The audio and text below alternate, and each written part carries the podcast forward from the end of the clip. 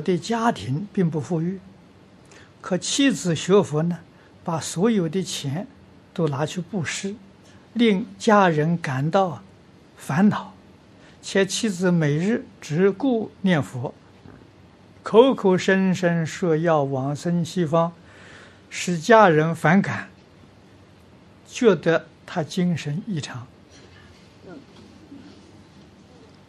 没错。他能不能往生呢？给诸说不能。啊，他错了。啊，说虽然有往生的愿望，他不懂道理，他做的不如法。啊，所以念佛了，如理如法了，这才能往生啊。啊，那你他这个行为跟上面那个差不多，都是不负责任。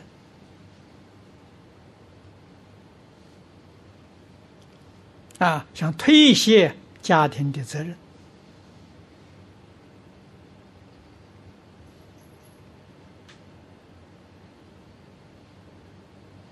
啊，逃避现实。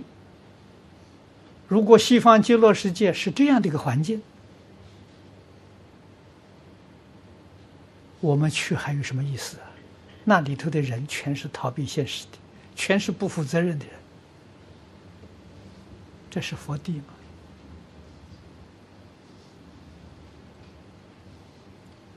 我在十几岁的时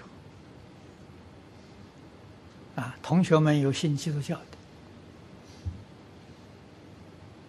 的，啊，我们同学非常要好，啊，他就带我上教堂，我去过几次，哎，我也很感兴趣。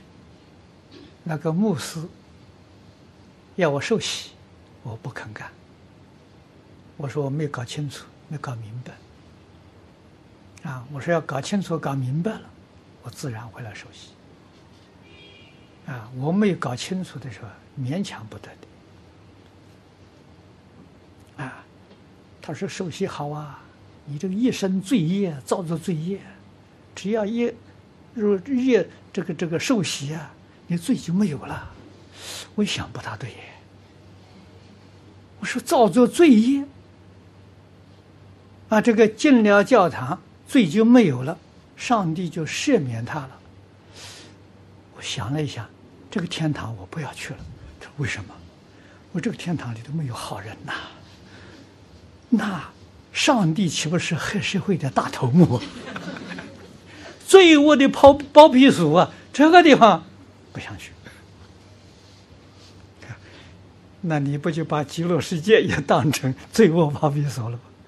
这错误了，极乐世界都是善人，都是孝顺父母的，啊，都是爱护家庭，都是认真负责的，哪有不负责任的人能到极乐世界？没这个道理啊！